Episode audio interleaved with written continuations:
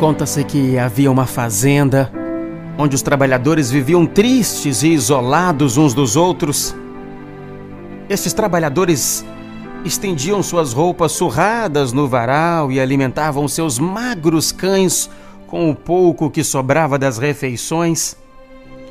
Todos que viviam e, e, trabalhavam ali, na roça do Senhor João, um homem que era dono de muitas terras e que exigia um trabalho muito duro, pagando inclusive muito pouco por isso, todos ficavam insatisfeitos com a lida diária. E um dia chegou ali naquela fazenda um novo, um novo empregado, cujo apelido era Zé Alegria. Era um jovem agricultor em busca de trabalho. Ele conseguiu o emprego e recebeu, né, como todos, uma velha casa onde iria morar enquanto trabalhasse ali na fazenda. O jovem Vendo aquela casa suja e abandonada onde ele fora colocado, ele resolveu dar para casa uma vida nova. Cuidou da limpeza e, em suas horas vagas, lixou, pintou as paredes com cores alegres e brilhantes, além de plantar flores no jardim e nos vasos, enfeitou toda a casinha que lhe fora cedida. E aquela casa limpa e arrumada se destacava das demais e chamava a atenção de todos que por ali passavam. Ele sempre trabalhava alegre, feliz ali na fazenda. E, inclusive, até por isso ele tinha o apelido de Zé Alegria. Os outros trabalhadores perguntavam para ele: Mas, Zé, como é que você pode trabalhar feliz, sempre cantando aqui, com esse pouco dinheiro que a gente ganha, essa micharia toda? E o jovem então olhou para os amigos e disse para ele: Olha, este trabalho aqui é tudo que eu tenho hoje, né? Ao invés de eu reclamar, blasfemar, eu prefiro agradecer por ele. Quando eu aceitei trabalhar aqui, eu sabia das condições e não é justo que agora que aqui estou eu fique reclamando. Eu farei com capricho, com amor, aquilo que eu aceitei fazer.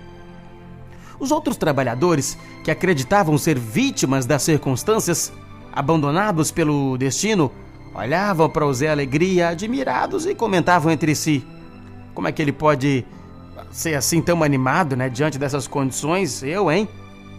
O entusiasmo do rapaz, em pouco tempo, chamou a atenção do fazendeiro, dono da fazenda, que passou a observá-lo à distância.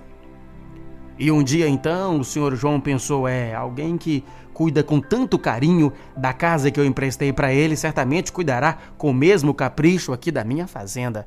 Ele é o único aqui que pensa como eu. Como já estou velho, preciso de alguém que me ajude na, na administração da fazenda.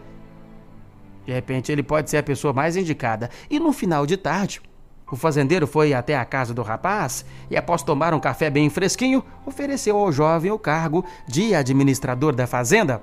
O rapaz aceitou prontamente.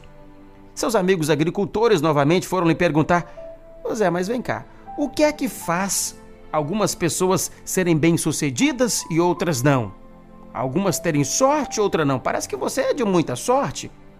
E a resposta do jovem veio logo: Olha, meus amigos, em minhas andanças eu aprendi muito e o principal é que não somos vítimas do destino.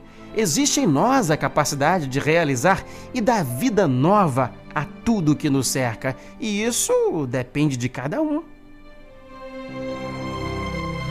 Toda pessoa é capaz de efetuar mudanças significativas no mundo que a cerca.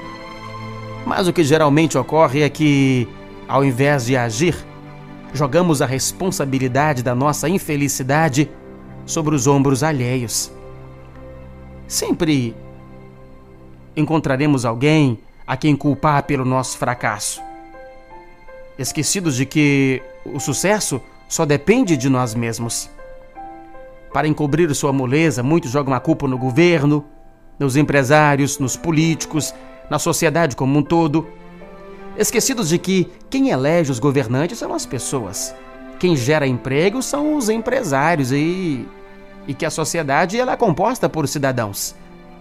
Assim sendo, cada um tem a sua parcela de responsabilidade na formação da situação que nos rodeia. E para ser feliz, basta dar ao seu mundo um colorido especial, como o personagem dessa história que, mesmo numa situação aparentemente deprimente para os demais, ele soube fazer do seu mundo uma realidade bem diferente. E conforme ele mesmo falou, existe em nós a capacidade de realizar e dar vida nova a tudo que nos cerca. Top Gospel.